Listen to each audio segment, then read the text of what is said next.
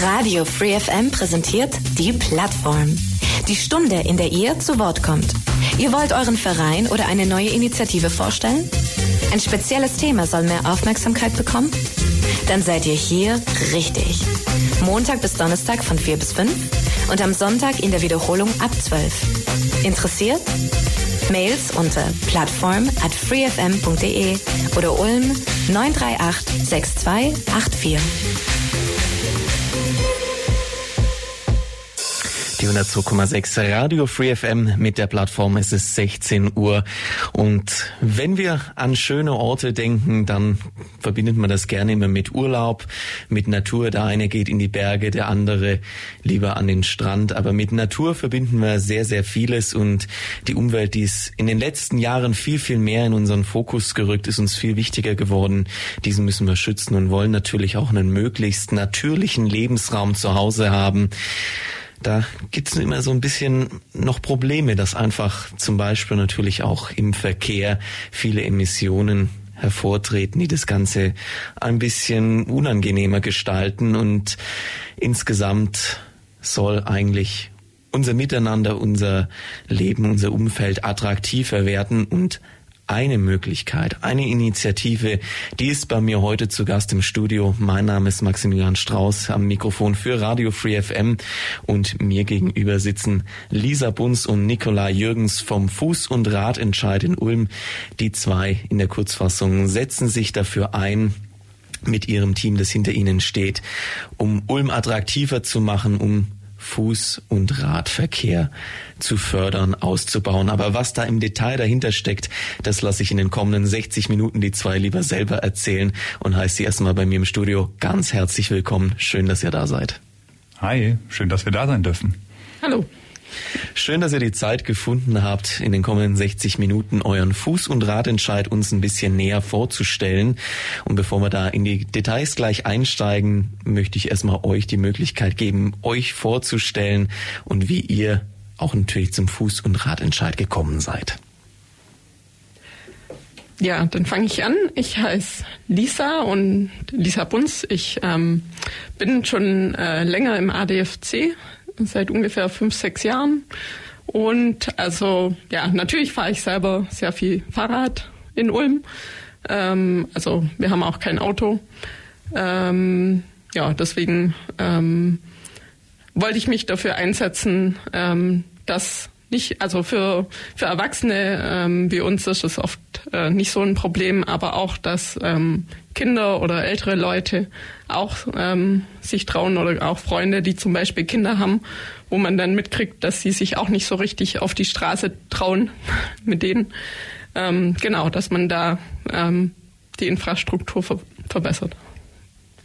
Ja, hi. Ähm, ich bin Nikolai Jürgens, bin zugezogen in Ulm und äh, habe zwar mal kurz ein Auto besessen in meinem Leben, ähm, aber das war eher ein Luxus als eine Notwendigkeit. Also auch ich habe eigentlich mein ganzes Leben mit dem Fahrrad gestaltet, ähm, bin aber, was das angeht, eher ein Newbie im Vergleich zu Lisa. Also ich habe keine ADFC oder sonstige Erfahrungen, sondern habe einfach angefangen, wieso auch immer, ich kann das gar nicht so richtig beschreiben, mich für Mobilität in der Stadt zu interessieren, einfach weil mir aufgefallen sind, äh, ist beim Fahrradfahren in Ulm, aber auch überall sonst in Deutschland, dass es eigentlich für Erwachsene ausgelegt ist und funktioniert, wenn man nicht in Anführungsstrichen mutig ist.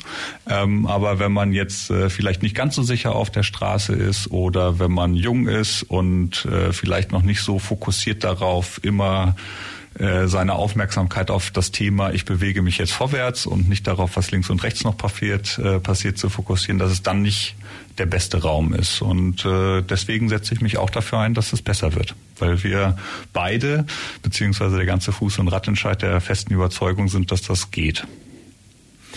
Und dann habt ihr gemeinsam, ihr seid insgesamt wie viele Personen hinter dem Fuß- und Radentscheid gewesen, als ihr begonnen habt? Ja, so acht, glaub. Ja. Genau.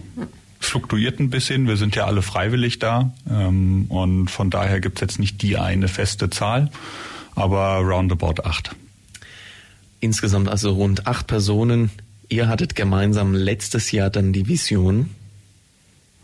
Genau, ich hatte das Gefühl, da müsste sich doch was ändern. Ich hatte mit ein paar Personen bei der Stadt gesprochen damals tatsächlich, einfach um mal zu verstehen, was ist denn auf deren Agenda, was das Thema angeht, wo will die Stadt hin kannte das Ziel, 2025 sollen 25 Prozent des Radverkehrs mit äh, durch Rad, Fahrrad abgedeckt werden. Äh, wusste aber auch, dass es äh, aktuell nach ähm, letzten Stand, Wissensstand zumindest, nur die Hälfte sind und dass das eigentlich in den letzten Jahrzehnten unverändert ist ähm, und habe da schon die Diskrepanz gesehen und dann hatte ich einfach eine E-Mail geschrieben an Schulen, Kindergärten, dem BUND, den ADFC natürlich, also alle, wo ich dachte, da gibt es vielleicht Menschen, die es spannend finden, einfach mit der offenen Frage und einer Termineinladung, braucht Ulm einen Fuß- und Radentscheid, um das Thema voranzubringen. Ähm, da waren dann, ich weiß gar nicht, 30 Personen oder so roundabout da was ich schon mal cool fand. Und daraus haben sich dann diese acht gefunden, die gesagt haben, ich habe die Zeit und die Kapazität. Also alle fanden das cool äh, von den 30, sonst wären sie wahrscheinlich auch nicht im Termin gewesen. Aber acht haben gesagt, wir haben auch die Zeit und die, die Energie und wollen uns da stark machen. Das ist ja was, was dann durchaus auch äh, in der, der privaten Freizeit ein Stück weit ähm, äh, zeitintensiv ist und dementsprechend halt ein bisschen äh, wohlbedacht sein sollte, ob man sich da engagieren möchte oder nicht. Ach, die sich also dann auch zeitlich gefunden haben zu sagen, sie können das mittragen, sie möchten daraus dann auch den Bürgerentscheid, der dahinter steckt, dann an den Start bringen. Genau, also im ersten Schritt ähm, ein Bürgerbegehren quasi. Also das heißt, ähm, wir brauchen jetzt eben für ein Bürgerbegehren brauchen wir sieben Prozent der Unterschriften aller Wahlberechtigten, Wahlberechtigte, die bei der Kommunalwahl auch wählen dürfen. Das heißt, ab 16 Jahren ähm, kann man unterschreiben, wenn man seit mindestens drei Jahren in Ulm seinen Hauptwohnsitz hat. Drei Monaten. Äh, ja, drei Monate, genau. Und genau, im weiteren Verfahren kann das dann ein ähm, Entscheid werden. Also ähm, wenn man eben äh, das geschafft hat, diese sieben Prozent äh, der Unterschriften, ähm, einzureichen. Dann muss der Gemeinderat sich mit dem Bürgerbegehren befassen und über, über die Zulässigkeit entscheiden. Und danach ähm, kann der Gemeinderat dann entweder sagen, okay, ähm, er macht da mit oder er macht nicht mit und dann gäbe es einen Entscheid. Äh, das heißt, dann wird, werden ähm, alle Ulmer aufgefordert, mit Ja oder Nein quasi dafür oder dagegen zu stimmen. Und ihr seid aktuell noch im vollen Gange, die Unterschriften für, den, für das Bürgerbegehren zu sammeln. Insgesamt 6500 Unterschriften sind notwendig, damit es in den Gemeinderat geht, dass es zu einem Bürgerentscheid kommen kann. Wie ist da der aktuelle Stand? Wir sind jetzt seit eigentlich Ende letzten Jahres, wir haben ja erst im August angefangen, richtig zu sammeln. Äh, wir sind jetzt ungefähr bei der Hälfte man muss halt mal so ein bisschen schauen, da haben wir schon rausgezählt, äh, einen gewissen Prozentsatz, nicht weil wir die identifiziert haben, dass sie nicht gültig sind, aber wenn eine Zeile nicht leserlich ist oder irgendwo eine Information fehlt, dann zählt die Zeile, also die Unterschrift nicht. Ähm, da sind wir jetzt bei netto sozusagen der Hälfte. Ähm, und fahren jetzt gerade auch aus unserem Winterschlaf wieder hoch, äh, einfach weil es ein ähm, äh, also man, das ist das, wir haben viele verschiedene Arten von Unterschriften sammeln versucht und was mit Abstand allerbesten funktioniert, ist einfach Menschen anzusprechen, denen erklären, worum geht es und dann Unterschriften zu kriegen. Also jemandem einen Brief schicken mit der Bitte, schau dir das mal an, willst du es nicht unterschreiben? Das ist bei weitem nicht so erfolgreich wie Menschen aktiv anzusprechen. Und ich glaube, das ist nachvollziehbar, dass das in der kalten Jahreszeit, wenn eh wenig Menschen draußen sind und niemand gerne stehen bleibt, um sich lange zu unterhalten, nicht so vielversprechend ist. Von daher, wir fahren jetzt aus dem Winterschlaf hoch ähm, und äh, freuen uns jetzt darauf, die zweite Hälfte sammeln zu können. Und äh, wo geht ihr dann hin, um die zu sammeln? Bewegt ihr euch dort in der Innenstadt auf, ich sag mal, Fuß- und Radwegen oder wo ist da für euch die beste Zielgruppe, um natürlich auch die Menschen zu bekommen, die sagen, ja, dafür möchte ich meine Unterschrift geben? Also zum Beispiel auf Flohmarken haben wir gemerkt, funktioniert sehr gut. Oder ähm, am auf dem Markt am Samstag, also auf dem Münsterplatz, ähm, waren wir sehr oft unterwegs zum Sammeln, ähm, aber jetzt auch mal auf der Donauwiese oder ähm, ja, also vom Roxy, ähm, wenn da Veranstaltungen sind. ja, also Unterschied. Oder an der Uni waren wir auch schon ähm, ziemlich oft, genau. Also grundsätzlich ist unsere Feststellung, dass egal wo wir sammeln, eigentlich der Zuspruch sehr hoch ist. Was Orte attraktiver als andere macht, ist, äh, wenn man, weil wir ja äh, in Ulm quasi die Situation haben, dass Neu-Ulm als Stadt direkt nebenan liegt und Ulm beziehungsweise auch Neu-Ulm natürlich in einem regionalen Raum dann Zentren sind, wo viele von außerhalb kommen. Es gibt einfach Orte, wo man feststellt, äh, dass dann viele sagen, ich komme aber gar nicht von hier und die Unterschriften gelten natürlich nicht. Also man muss ja in Ulm wahlberechtigt sein. Wenn man zum Beispiel am Samstag, also Markttag, äh, sammelt, dann ist die Quote in der Hirschstraße, wenn man da quasi Sammeln anmeldet, da gibt es klassisch äh, den Ort vorne direkt, wo es auf den Hirschplatz, äh, auf den auf den Münsterplatz drauf geht. Wenn man da sammelt, dann ist die Quote der Menschen, die nicht aus Ulm kommen, deutlich höher, als wenn man zum Beispiel hinten in der Herrenkellergasse steht. Und äh, so über Sammeln stellt man dann halt fest, dass es bessere und schlechtere Orte gibt und sucht sich das natürlich aus. Per se ähm, muss man aber jetzt gar nicht im Kernteam sein oder wir haben auch ein erweitertes Kernteam, wo wir uns organisieren, was das Sammeln angeht. Jeder, der das Thema cool findet, kann sich auf unserer Website, da kommen wir gleich auch nochmal drauf, aber es ist einfach fur-ulm.de, äh, die Unterschriftenlisten ausdrucken und selber unterschreiben und natürlich auch sammeln gehen. Ne? Also wenn das jetzt irgendjemand hört und sagt, das finde ich super, der kann auch in Böfingen oder die Person kann auch in Böfingen äh, losziehen und sagen, da habe ich doch irgendwie immer donnerstags meine Gruppe, die finden das, glaube ich, auch alle cool und äh, uns das dann einfach zukommen lassen. Ist alles erklärt, wie es funktioniert, also von daher, da gibt's ganz viele Möglichkeiten. Das heißt, da kann man sich dann die Unterschriftenliste ausdrucken, sammeln gehen und euch zukommen lassen. Genau. Und wenn wir jetzt als Einzelperson, sage ich mal, wir haben vielleicht auch Hörer da draußen, die sagen, ja, ich würde da auch gerne unterschreiben. Ich habe jetzt keine Gruppe ähm, und euch angetroffen habe ich irgendwo auf dem Marktplatz auch noch nicht. Mhm. Also wir haben auch ziemlich viele Sammelstellen über die Stadt verteilt. Ähm, also zum Beispiel jetzt äh, in Zöflingen im Erdapfel kann man ähm, sich Unterschriftenlisten holen oder auch einfach dort direkt einfach unterschreiben ähm, oder äh, im Jastram in der Innenstadt oder in der Stifterapotheke oben am Eselsberg. Also ähm, auf unserer Homepage ähm, gibt es so eine Karte und da sind die ganzen Stellen ähm, eingetragen. Das heißt, dann kann man sich auch die nächstgelegene Sammelstelle einfach aussuchen oder in Wieblingen draußen, damit die Wieblinge nicht so weit fahren müssen. Aber wenn man dann, dann doch Kontakt mit uns aufnehmen möchte, einfach weil es natürlich auch mehr Spaß macht, das merken wir ja auch. Also wenn ich jetzt alleine losziehe, dann ich freue mich immer, wenn ich noch eine zweite Person habe, selbst wenn man sich währenddessen nicht unterhält, einfach weil man merkt, hey, man ist zusammen und macht was in der Gruppe. Ähm, wenn ihr also Kontakt mit uns aufnehmen wollt, dann geht das äh, ganz einfach auch über die info at fur-ulm.de äh, unsere E-Mail-Adresse. Das kommt dann alles bei uns an und dann sind wir da auch relativ schnell eigentlich drin zu antworten. Auch grundsätzlich, wenn Sie Fragen dazu haben, wieso eigentlich das so und so, ähm, auch dafür ist die E-Mail-Adresse gut. Die Kontaktmöglichkeiten sind also gegeben und man kann euch unterstützen. Ihr seid voll im Fluss drin, erwacht gerade aus dem Winterschlaf, um die Unterschriften zu sammeln, um das Bürgerbegehren zum Fuß- und Radentscheid in den Gemeinderat in Ulm zu bringen. Was auf dem Weg zur Vorbereitung sonst noch so alles angestanden hat, das erzählen Sie uns gleich. Lisa Benz und Nikolai Jürgens vom Fuß- und Radentscheid in Ulm in der Plattform die 102,6 Radio Free FM mit der Plattform um den Fuß- und Radentscheid in Ulm. Lisa Bunz und Nikolai Jürgens sind bei mir zu Gast und haben mir eben schon erzählt, sie sind dabei, 6500 Unterschriften zu sammeln, um ihr Bürgerbegehren in den Gemeinderat in Ulm zu bringen und es zu einem Bürgerentscheid kommen zu lassen auf diesem Weg war es bestimmt nicht immer einfach.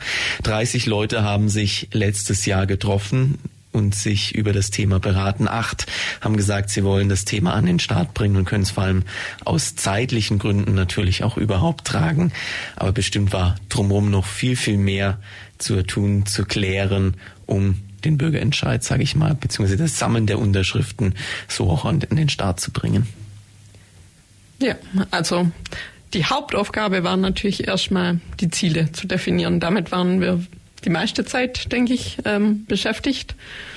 Ähm, wir haben uns einiges äh, angeschaut, ähm, wie das andere Radentscheide oder auch Fuß- und Radentscheide. Also in Deutschland gibt es ja in vielen Städten oder gab es schon in vielen Städten ein Radentscheid. Fuß- und Radentscheide gab es noch nicht so viele, aber in Freiburg zum Beispiel gab es einen. Und ähm, genau, wir haben uns ähm, da auch mal ähm, mit anderen Initiatoren online getroffen und dann haben wir halt jede Woche in unserem Team quasi die Ziele diskutiert, ähm, wie wir die gerne ausgestalten würden. Und ja, dann sind wir irgendwann so weit gewesen, dass wir dann die rechtliche Prüfung machen konnten. Also ähm, das Problem ist, dass man ja auch nicht alles fordern kann. Es sind eben nur Sachen, die auch der Gemeinderat quasi entscheiden kann, die dann eben in einem Bürgerbegehren äh, gefordert oder äh, abgestimmt werden können. Und genau deswegen gab es noch dann eine rechtliche Prüfung. Und dann gab es aber auch noch organisatorisch ziemlich viel drum drumherum. Also ähm, ja, Unterschriften, Listen ausdrucken ist das eine, aber dann Werbematerialien oder ähm, was gab's noch? Anträge für Finanzierung mussten wir natürlich stellen. Also wir hatten ja, ich sag mal, außer unserer Arbeitszeit, die wir umsonst zur Verfügung stellen und weiterhin zur Verfügung stellen werden, ähm, braucht man natürlich Geld, um Sachen zu drucken, eine Internetpräsenz aufzubauen T-Shirts und so weiter, was man halt braucht. Also wir sind da schon sehr minimalistisch unterwegs, aber so einen gewissen Grundstock braucht man ja. Wir haben eine Beach Flag, ähm, paar tragbare sogar auch und ähm, genau, da musste man halt dann Fördertöpfe anzapfen entsprechend. Ähm, vielleicht nochmal so zur rechtlichen Prüfung, wie brauch, wieso braucht es das? Das Ganze, was wir machen, ist ja eigentlich, formulieren wir als BürgerInnen einen Gemeinderatsantrag. So, und Lisa hat es ja schon gesagt, man kann natürlich nur einen Antrag, also in den Antrag kann man rechtlich nur reinschreiben, was der Gemeinderat auch beschließen kann. Ähm, und natürlich haben wir in Deutschland unser geliebtes föderales System. Das heißt, wir konnten jetzt auch nicht schauen, was haben die in Lübeck gemacht. Es gibt über 50 äh, Rad- bzw. Fuß- und Radentscheider in Deutschland, sondern wir konnten wirklich nur auf die in Baden-Württemberg schauen, weil nur die genau die rechtlichen Rahmenbedingungen haben. Und da passt natürlich auch nicht alles eins zu eins. Also da hatten wir Stuttgart und wir hatten äh, Freiburg. Ähm, und äh, der andere große Aspekt neben dem Geld war dann sicherlich auch nochmal das ganze Sammeln selbst. Also wenn wir jetzt diese Unterschriftenlisten mit unseren Zielen und diesem ganzen, was wir eigentlich wollen, wenn wir das jetzt fertig haben, dann müssen wir ja irgendwie den Menschen eine Möglichkeit geben, dass sie da rankommen, dass sie es unterschreiben können, wieder zurückgeben. Also die Sammelstellen, die wir eben auch schon angesprochen haben, einfach Läden in Ulm äh, wo man wo man an diese Listen rankommt und sich informieren kann. Das ist natürlich ein Aufwand. Es ist jetzt äh, auch nicht so, dass bei jedem einfach die Leute gesagt haben, ja machen wir. Also wenn man zum Beispiel bei größeren Ketten anfragt, Möbelhäusern oder sonst was, dann ist man gleich immer in so einer politischen Ecke und dann wird sich da eher enthalten. Ähm, das heißt, äh, da sind dann auch ein paar Sachen im Sand verlaufen. Und ähm, genau, das kostet dann einfach Zeit. Ne? Und neben den Zielen haben wir auch viel darüber gesprochen oder vor den Zielen eigentlich noch, wieso machen wir das Ganze eigentlich? Also wer ist unsere Zielgruppe? Weil wir, also die acht, die da mitmachen, wir fahren alle Fahrrad. Und es gibt ja auch 10 bis 12 Prozent, die in Ulm Fahrrad fahren. Also ist ja nicht so, als ob man nicht Fahrrad fahren könnte, aber wir machen es halt ähm, für die Menschen, die eher in dem Randgruppen sind. Man kann das jetzt altersbedingt sehen, aber natürlich auch anders. Also eine zwölfjährige Person, wir haben es eben schon angesprochen, die hat eine ganz andere Wahrnehmung und Fähigkeit, sich zu fokussieren auf das, was in dem Moment wichtig ist. Ja, da lässt man sich vielleicht noch mal leichter ablenken. Und aus unserer Sicht muss halt eine Infrastruktur so sein, und dafür setzen wir uns ja auch ein, dass ähm, die Infrastruktur Fehler erlaubt und dass sie sicher ist. Und aus unserer Sicht ist sie jetzt halt noch nicht sicher äh, für alle Altersgruppen zum Beispiel die Kleinen oder die Alten. Ihr fokussiert euch ja um den Fuß- und Radverkehr in Ulm attraktiver zu machen. Wie sieht's da mit anderen Verkehrsmöglichkeiten aus? Wir haben natürlich einen ganz großen Anteil, haben wir ja zum Beispiel auch den Automobilverkehr, wir haben den öffentlichen Nahverkehr. Sagt ihr, aus eurer Sicht, das muss alles eine Symbiose haben, alles muss sicher sein oder wollt ihr ganz gezielt sagen, nee, eigentlich wollen wir auf den Nachhaltigkeitspunkt, auf den Attraktivitätsgrund. Wir wollen auf Fuß- und Radverkehr viel, viel stärker eingehen. Das soll eigentlich die Zukunft darstellen. Also ich, ähm, also man kann natürlich äh, sich bei einem Bürgerbegehren äh, nicht beliebig viele ähm, Ziele raussuchen. Deswegen sind wir jetzt auf ähm, ähm, beschränkt auf Fuß- und Radverkehr. Ich denke aber, dass wir alle ähm, für den Umweltverbund uns stark machen wollen auch, aber das ist jetzt eben nicht in diesem Bürgerbegehren mit dabei. Aber man muss natürlich schon sehen, dass das alles äh, zusammenhängt auch. Also wenn man jetzt ähm, zum Beispiel mehr Carsharing anbietet ähm, oder ähm, Park-and-Ride-Anlagen außerhalb der Stadt macht, dann reduziert es auch den äh, Kfz-Verkehr in der Stadt, was dann auch wieder ähm, das für Radfahrer sicherer macht. Also das ist ja immer, die Straßen sind ja für alle da. Deswegen ähm, genau beeinflusst halt eben ähm, die Maßnahmen, die man auch in diesen anderen Bereichen äh, anbietet, stark, ähm, wie gerne die Leute Fahrrad fahren. Hm. Absolut. Also auf, um die Frage nochmal aufzugreifen, wir sind 100 Prozent dafür, dass alle Mobilitätsarten Arten alle Mobilitätsarten sicher sind. Ja. Ähm, beim Auto und also insbesondere beim MIV, dem motorisierten Individualverkehr, ist das heute gegeben. Dafür gibt es ja Standards und Normen. Das schweift jetzt vielleicht ein bisschen aus, aber die, die Regeln für die Fahrradinfrastruktur, die werden von einem Verein in Deutschland definiert, der primär besetzt ist aus Menschen aus der Automobilbranche. Das erklärt vielleicht auch, wieso Sicherheitsabstände zu Türen, die sich öffnen von Autos, das ist eine der höchsten Unfallverletzungen, äh, also Verletzungsgefahren bei äh, Fahrradfahrenden, wenn sich eine Tür öffnet und man mit voller Geschwindigkeit da reinfährt und dann drüber fliegt oder sich einklemmt. Ähm, und dieser Abstand, wie weit ein Radweg von einer Autotür weg sein muss, definiert sich davon, ob der Parkplatz auf der Straße ist oder auf dem Bürgersteig, was aber ja keinen Unterschied zum Abstand der Tür macht. Also da merkt man schon, da werden aus meiner Sicht nicht nachvollziehbaren Gründen unterschiedliche Logiken angewendet, die eigentlich das Auto priorisieren. Und ähm, es gibt aber Mittel und Wege, wie man das fairer machen kann. Ähm, und dafür setzen wir uns ein. Das, das haben wir jetzt auch hingeschrieben. Der Rad- und Fußverkehr soll also insgesamt attraktiver und vor allem natürlich auch sicherer werden. Dafür setzen sich Lisa Bunz und Nikolai Jürgens ein und berichten mir gleich von ihren Zielen. Acht Stück haben sie definiert gleich in der Plattform bei mir auf der 102,6 Radio Free FM. Hier ist Gunter Zisch, der Oberbürgermeister von Ulm und Sie sind bei Radio Free FM, der coolste Sender in Ulm. Die 102,6 Radio Free FM mit der Plattform und Lisa Bunz und Nikolai Jürgens vom Fuß- und Radentscheid in Ulm. Sie haben uns eben berichtet, wie sich's entwickelt hat. Letztes Jahr haben sie angefangen, den Bürger, das Bürgerbegehren vorzubereiten, wo sie jetzt gerade 6500 Unterschriften sammeln, um beim Gemeinderat in Ulm den Bürgerentscheid zu mobilisieren bzw. zu erreichen und damit die Möglichkeit zu haben, den Fuß- und Radverkehr attraktiver und vor allem sicherer zu gestalten. Dafür haben sie insgesamt Ziele definiert und die möchten wir natürlich gerne näher betrachten, welche Ziele das sind, was da dahinter steckt und was die zwei beziehungsweise das Team aus rund acht Personen, das da dahinter steckt, beziehungsweise die vielen, vielen Menschen, die sie natürlich auch mit ihrer Unterschrift dafür einsetzen, erreichen möchten. Genau. Ähm, vielleicht bevor wir auf die einzelnen acht Ziele in Summe eingehen, äh, ist es nochmal wichtig, uns beiden, aber auch dem Fuß- und Radentscheid insgesamt, wir sind nicht gegen Autos oder äh, sonst irgendwas, sondern wir sind nur pro Option sicherer Fuß- und Radweg.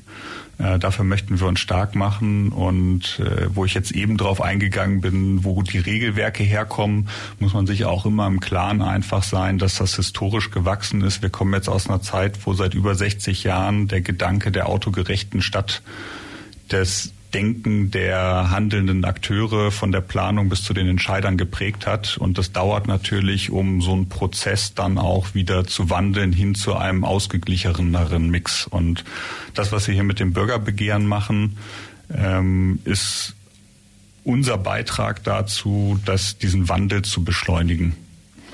Ähm, genau. Man möchte also den Wandel etwas beschleunigen und schneller den attraktiven und sicheren Fuß- und Radverkehr ermöglichen bzw. erreichen. Und dafür habt ihr ganz konkrete Ziele definiert, die auch auf eurer Homepage fur.de fur-ulm.de minus.de stehen. Da habe ich die nämlich auch her. Da hätten wir zum Beispiel tatsächlich als erstes die barrierefreie Gehwege. Genau. Ähm, vielleicht äh, zur Einordnung. Also alle acht Ziele, die wir haben, die sind ähm, so ausgelegt, dass wir ähm, für die nächsten sechs Jahre in diesen ähm, Bereichen, die dann in den Zielen kommen, einen Ausbau ähm, uns wünschen. Also ähm, es ist auch eine Zahl dahinter, äh, hinter jedem Ziel. Also ähm, dass jedes Jahr so und so viel ähm, Gehwege zum Beispiel verbreitert werden, so dass sie den entsprechenden Anforderungen ähm, genügen und auch äh, separate Radwege auch jedes Jahr quasi fünf Kilometer ähm, ausgebaut werden sollen oder neu gebaut. Also es gibt ja natürlich auch schon ähm, Radwege in Ulm. Manche sind halt ähm, zu schmal. Und an anderer Stelle gibt's aber gar keine Radwege. Das heißt, da sind dann nur Schutzstreifen auf der Straße, also zum Beispiel in der Söflinger Straße.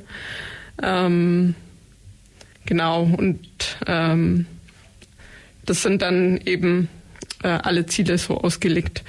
Um nochmal auf die Gehwege zu kommen, genau, dort ähm, wünschen wir uns auch eben fünf Kilometer barrierefreie Gehwege pro Jahr, die mit einer Breite von 2,5 Metern ausgebaut werden. Ähm, die Zahl ist natürlich nicht, ähm, kommt nicht von uns, äh, sondern die entspricht auch den technischen Regelwerken und das ist die ähm, Regelbreite, ähm, die man für Gehwege im Normalfall einplanen sollte. Aber historisch gewachsen gibt es natürlich an vielen Stellen eben Gehwege, die zu eng sind. Ähm, und gerade an äh, wichtigen Stellen, wo zum Beispiel viel ähm, ÖPNV fährt, also gerade auch in der Söflinger Straße mit der Straßenbahn, sind äh, die Gehwege oft zu schmal.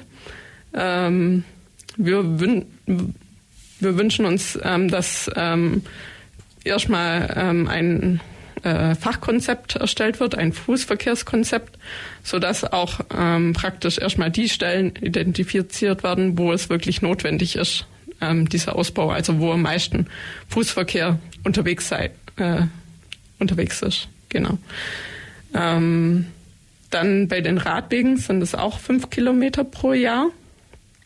Ähm, dort äh, beträgt die Ausbaubreite 2,5 Meter beziehungsweise bei zwei Richtungsradwegen vier Meter.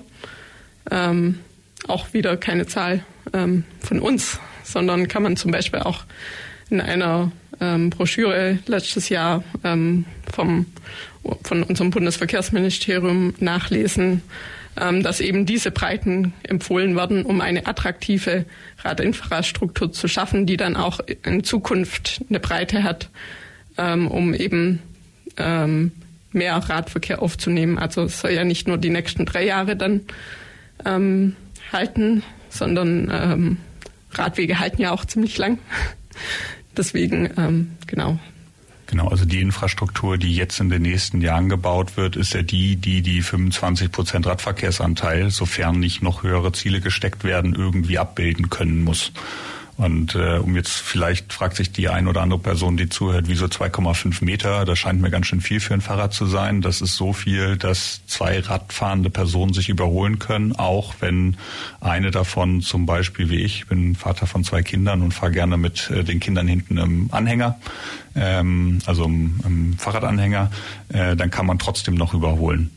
So, und so erklären sich dann die Breiten gerade in Ulm mit unseren vielen Bergen sind natürlich viele E-Biker auch unterwegs in Ulm.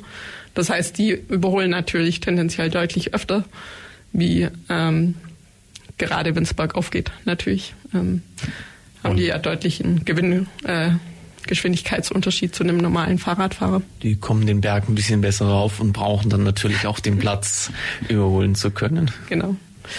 Und vielleicht noch ähm, was zur Einordnung.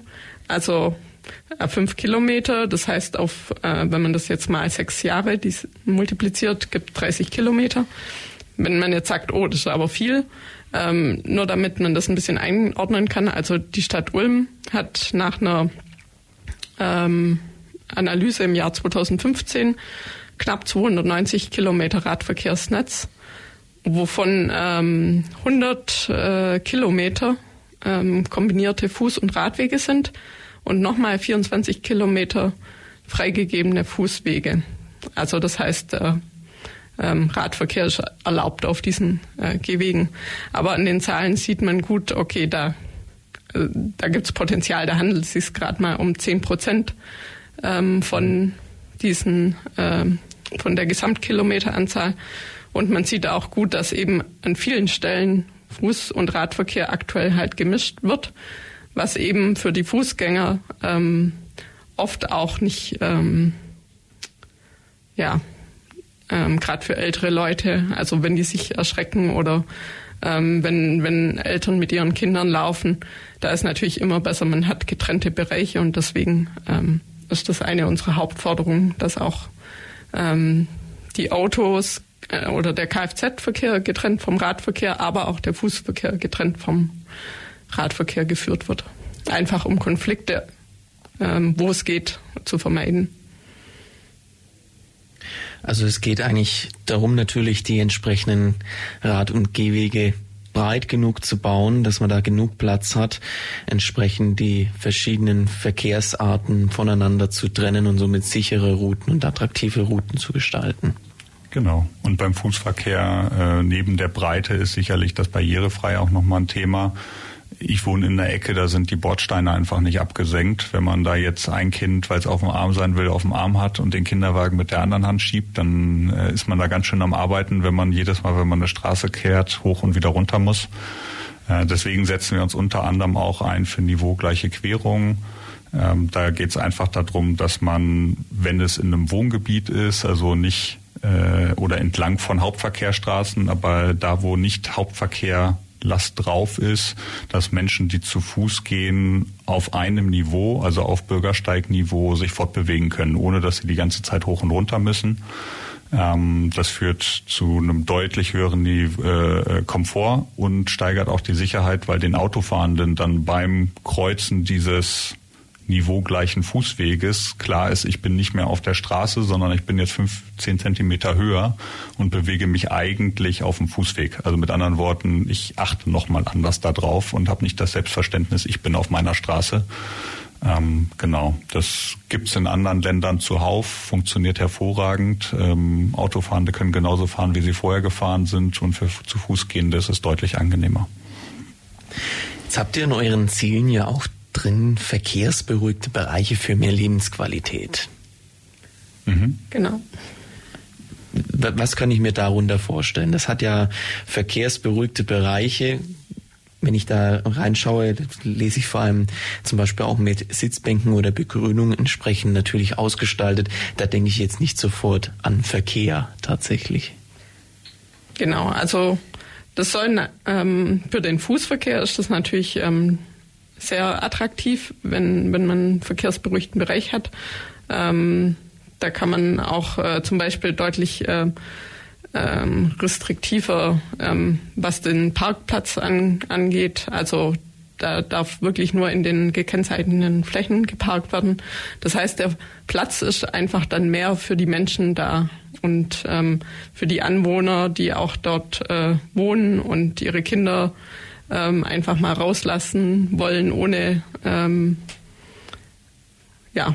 Wer war nicht schon mal im Urlaub und hat es genossen, dass einfach Leben auf der Straße vor der Tür stattfindet? Ja, weil die Leute sich einfach einen Tisch und einen Stuhl, schnapp, äh, Stuhl schnappen und mit dem Nachbarn Kaffee trinken. Das ist in meiner Wohnstraße noch nie passiert. Ähm, und sowas würde halt die Möglichkeit dafür bieten, dass es einfach Raum da ist.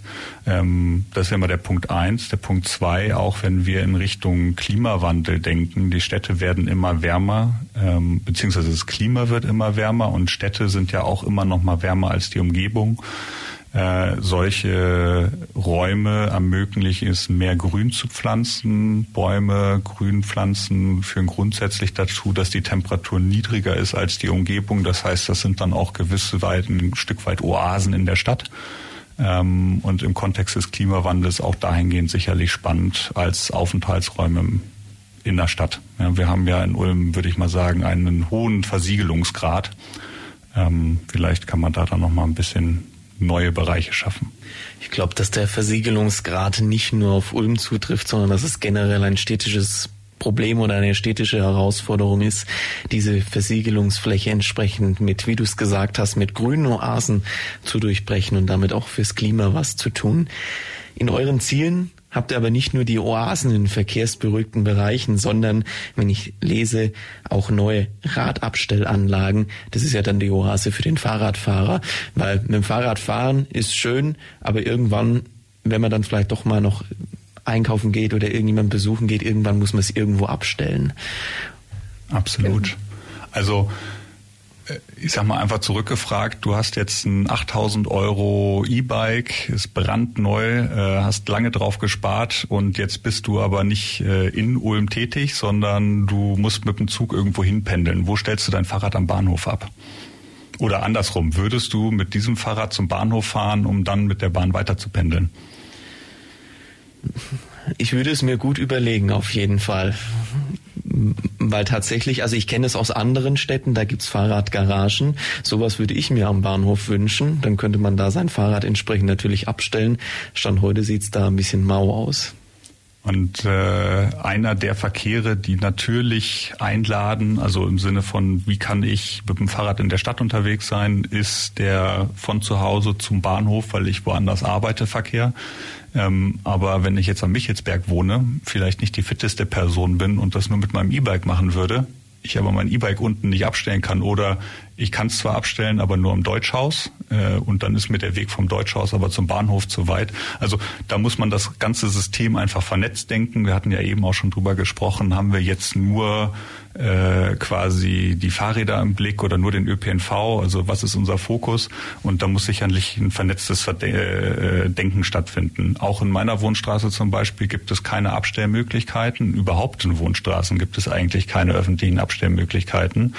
Und es ist eine Riesenbarriere, wenn ich mein Fahrrad erst aus dem Keller einen engen Flur hochzwängen muss, um dann damit fahren zu können. Wenn Sie sich vorstellen, Sie hätten irgendwie Ihr Auto in der Garage, Sie müssten das aber erst irgendwie weil die einen halben Meter abgesenkt ist, mit Hand hochkurbeln und dann drei Tore aufmachen und die physisch auch alle wieder zumachen, dann würden sie weniger Auto fahren, weil das so ein Aufwand ist, das Auto überhaupt auf die Straße zu kriegen. Und so ist es halt für viele Menschen mit dem Fahrrad. Ich lasse mein Fahrrad nicht auf der Straße stehen ich habe aber auch keine Anstell also ne, ich habe keine Abstellmöglichkeiten. Äh, deswegen ist es im Keller und deswegen bleibt es auch im Keller. Und äh, die Abstellanlagen sind halt dafür da, dass ich zu Hause in der Stadt am Bahnhof, also einfach da, wo es sinnvoll ist, ein Fahrrad abzustellen, dass ich weiß, da kann ich sicher abstellen und wenn ich wiederkomme, ist es da. Idealerweise trocken ähm, und idealerweise natürlich nicht überall, aber an sinnvollen Punkten kann ich meinen Akku für mein E-Bike auch laden. und für die Lastenräder ist es natürlich nochmal äh, schwieriger. Also wenn man ähm, ja, mit der Verkehrswende hofft, dass ja mehr Leute vom Auto umsteigen und Familien dann ihre ähm, Einkaufsfahrten und äh, die Kinder mit dem Lastenrad zum Beispiel zur Schule oder äh, zum Kindergarten bringen, dann ist es ja auf jeden Fall auch ähm, wichtig, dass man einen guten Abstell Platz hat. Und das Problem ist zum Beispiel auch, dass unsere Landesgaragenverordnung in Baden-Württemberg eigentlich gar nicht dafür ausgelegt ist, ähm, dass man da sein, also wenn man jetzt sagt, okay, ich brauche jetzt mein Auto nicht mehr, ich will da jetzt mein Lastenrad parken, ist eigentlich äh, laut Landesgaragenverordnung gar nicht erlaubt, weil die nur für Kfz ähm, ähm, in der Tiefgarage vorgesehen sind. Und deswegen ähm, braucht es dann natürlich auch noch andere Hebel auf anderen Ebenen. Natürlich, viele Sachen können wir auch gar nicht beeinflussen, weil das ja alles nur kommunale Forderungen sind. Viele Sachen müssen natürlich auf Bundesebene, ähm, die Straßenverkehrsordnung muss auf Bundesebene geändert werden. Sowas wie die Landesgaragenverordnung muss auf Landesebene geändert werden und ähm, genau. Aber, Aber die Stadt kann viele Radabstellanlagen bauen. Genau, das ist ein guter genau. erster Schritt. also es gäbe genug erste Schritte, die man gehen kann, um ja. das, das, Fahrrad attraktiver zu machen, um dort auch den gewissen, diese Hemmschwelle, diese, diesen gewissen Komfort zu schaffen, dass ich mein Fahrrad bequem auf die Straße bekomme, wenn ich irgendwo, sei es nur zum Einkaufen gehe, es natürlich auch bequem abstellen kann und nicht lange erst suchen muss, wo stelle ich jetzt mein Rad ab. Gut, an der Stelle auch vielleicht, Lisa, wie du erwähnt hast, wir denken beim Fahrrad immer ganz klassisch an dieses Rad mit zwei Rädern und der Raute zwischendrin, aber diese Lastenräder, die ja auch von der Breite, von der Größe nochmal ganz anders sind und damit auch gerade in unserer Mobilitätswende, wo wir uns befinden, nochmal ganz andere Herausforderungen mit sich bringen. Da könnte man viele Dinge tun und eure Ziele sind, so wie ich es rausgehört habe, da ein guter erster Schritt in die richtige Richtung, die man gehen kann. Und gleich hören wir noch ein paar Beispiele. Radio FreeFM, die 102,6 mit der Plattform und wir sprechen heute über den Fuß- und Radentscheid in Ulm. Bei mir zu Gast ist Lisa Bunz und Nikolai Jürgens und sie wollen, dass der Fuß- und Radverkehr attraktiver wird, dass sich jeder, egal ob 8 oder 88 Jahre, sicher und zügig, angstfrei zu Fuß und mit dem Rad durch Ulm bewegen kann. Acht Ziele insgesamt haben sie definiert. Wir haben eben nicht geschafft, wirklich in alle reinzuschauen, aber es geht im Wesentlichen darum, die Gehwege, die Radwege sollen in der richtigen Größe, in der richtigen Breite gebaut werden, somit sicher gestaltet sein. Es soll Fahrradabstellmöglichkeiten geben, grüne Oasen in verkehrsberuhigten Bereichen, Kreuzungen und Fahrradstraßen sollen insgesamt sicher werden. Das ist mal so ein grober Abriss davon, worüber wir gerade gesprochen haben und was in den Zielen drin steht. Dazu machen Sie ein Bürgerbegehren Aktuell sammeln sie 6500 Unterschriften dafür und wollen erreichen, dass es einen Bürgerentscheid gibt. Und deswegen interessiert mich persönlich und ich denke unsere Hörer natürlich auch die Ziele. Was bedeutet das denn eigentlich konkret für Ulm? Wo sind da momentan Problemstellen aus euren Augenwinkel, aus eurem Blickwinkel heraus, dass wir da mal vielleicht draufschauen können und wenn wir das nächste Mal dort vorbeikommen, uns erinnern können, deswegen brauchen wir den Fuß- und Radentscheid in Ulm. Ja, also wenn man ähm, sich das Ganze aus dem Blickwinkel von Unfallen oder Unfallstatistiken anschaut, dann muss man natürlich vor allem auch die Kreuzungen angucken, weil da ähm, am meisten Unfälle passieren. Und ähm, also da wäre jetzt ähm, ein Beispiel die, die ähm, Einsteinstraße, äh, aka Jägerstraße. Da ist es ähm, so, dass der ähm, Radweg ähm, getrennt wird und dann kommt man auf den Kreuzungsbereich zu. Ähm, es gibt aber dort dann auch eine Rechtsabbiegerspur für die Autofahrer. Das heißt, diese Rechtsabbiegerspur und die ähm, in Kombi mit, mit der eh sowieso recht breiten ähm, Einsteinstraße verführt natürlich auch äh, Autofahrer dazu, schnell zu fahren. Und ähm, wenn man dann als Radfahrer weiter geradeaus fährt, ähm, ja, dann gab es da auch schon äh, brenzlige Situationen bei mir, ähm, weil die, genau, also ja, natürlich äh, hat der Vorfahrt, der geradeaus fährt, aber wenn eben die Autofahrer mal so schnell rechts abbiegen wollen, ähm, dafür führt einfach die Infrastruktur. Deswegen wollen wir, also gerade im Kreuzungsbereich, ähm, dass erstens die Sichtbarkeit, Sichtbarkeit erhöht wird, also dass pra praktisch ähm, äh, ein größerer Bereich äh, um die Kreuzung herum freigestellt ist, dass man auf jeden Fall gesehen wird, aber dass es auch ähm, Maßnahmen gibt, um den Kfz-Verkehr zu verlangsamen. Also zum Beispiel jetzt gibt's ähm, eine sogenannte Gehwegnase, mit der kann man ähm, den Gehweg so ein bisschen nach in die Fahrbahn reinstülpen, deswegen also wie eine Nase und das verengt die Fahrbahn und das äh, sorgt dann auch dafür, dass die Kfz, ähm, die Autos ähm, tendenziell langsamer fahren durch einfach diese Verengung. Das kann man sich so ein bisschen vorstellen, wenn man einfach von oben auf eine Straße draufschaut und man sieht quasi nur die, die Haus, Hausdächer und die Autodächer. Ähm, in vielen Straßen gibt es ja links und rechts Parkflächen für Autos. Und wenn man jetzt aber im Kreuzungsbereich ist, dann ist auch in der Flucht, in der die parkenden Autos stehen, links und rechts von der eigentlichen Fahrbahn der Straße, ist immer noch Straße auf der Kreuzung.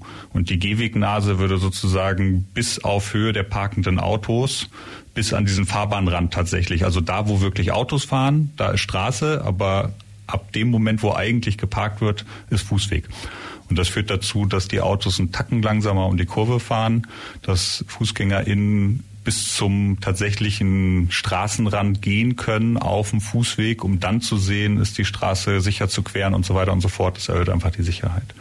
Ein anderes Beispiel, was wir haben, ist, wenn wir die von der Stadt kommt, also vom Theater kommt, die Neutorstraße fahren Richtung Kindesbergbrücke hoch, also zum Beispiel die Studierenden, die da wahrscheinlich relativ viel mit dem Fahrrad langfahren ähm, dann fahre ich quasi geradeaus äh, an der SWU vorbei über die Kreuzung. Das geht noch ganz gut. Dann fahre ich diesen Hügel hoch und muss dann, und klassischerweise ist das ja, wenn man nicht einen E-Motor hat äh, an seinem Fahrrad, ist das so, dass man sich da eher anstrengen muss und ein bisschen langsamer wird. Jetzt komme ich also langsam oben an. Das Auto fährt aber mit 50 kmh und ich habe dann auf einmal, wenn ich links abbiegen will, und das will ich ja, weil ich zur Uni will, äh, muss ich auf einmal mich aber auf die Autospur rüberstellen, um überhaupt abbiegen zu können. Das ist, sag ich mal, suboptimal äh, aus einer Sicherheitsperspektive und wieder ja natürlich machen das Menschen äh, oder Studierende, aber wenn man jetzt aus der Elternperspektive sich überlegt, möchte ich dass mein Kind jedes Mal äh, irgendwie mit 12, 13 Glück hat ähm, oder also ist das so sicher, dass ich einfach ohne Probleme mir denke, da kann mein Kind jetzt langfahren? Viele sagen nein. Ja, und ähm, das sind so Situationen, das hätte man besser lösen können, dass man es entweder früher klar macht, da ist eine radfahrende Person äh, auf der Straße. Genau. Anderes Thema ganz grundsätzlich, äh, da sind wir jetzt gar nicht drauf eingegangen, steht aber auch in den Zielen, ist, dass wir insbesondere in 50 kmh Zonen uns absolut dafür aussprechen, dass es eine physische Trennung gibt. Das Beispiel konkret ist jetzt in der Münchner Straße. Da wurde ja beschlossen, dass die von den aktuell vier Spuren äh, zwei Spuren sozusagen noch verbleiben für Autos, eine in jede Richtung und dann ein Radweg links und rechts davon hinkommt. Aktuell ist da noch gar keine Fahrradinfrastruktur und die soll auch in Teilen physisch geschützt ausgelegt werden. Das haben wir jetzt mit der Stadt besprochen und uns nochmal wirklich stark dafür gemacht, dass das so kommt, weil es einfach eine 50 km/h Zone ist. Da sehen die Autos auch aus der Historie raus. Das ist quasi irgendwie mein Metier und ich bin hier allein und äh, da ist es halt wichtig, wenn ich berghoch mit 15 oder 10 kmh nur fahre, dass ich da nicht das Gefühl habe, ich habe nur einen Farbstreifen, äh, der mich sozusagen schützen soll ähm, vor einem Auto. Ja, das ist ja immer nur, im Regelfall geht's gut, aber in einem Moment der Unachtsamkeit ist halt so eine physische Barriere Gold wert. Also einfach auch die Trennung, dass die Fahrradfahrer ihren eigenen Bereich haben, ihre eigene Fahrradstraße, worauf sie sich bewegen können. Absolut. Man hört also deutlich raus, es gäbe einige Möglichkeiten, wie man eine klare Trennung reinbekommt, generell natürlich auch Raum für Fahrradfahrer, für Fußgänger schaffen kann, um ihnen entsprechend die Möglichkeit zu geben, dort sich sicher und attraktiv zu bewegen. Aus meiner Sicht eigentlich eine wichtige und interessante Sache, euer Fuß- und Radentscheid für Ulm.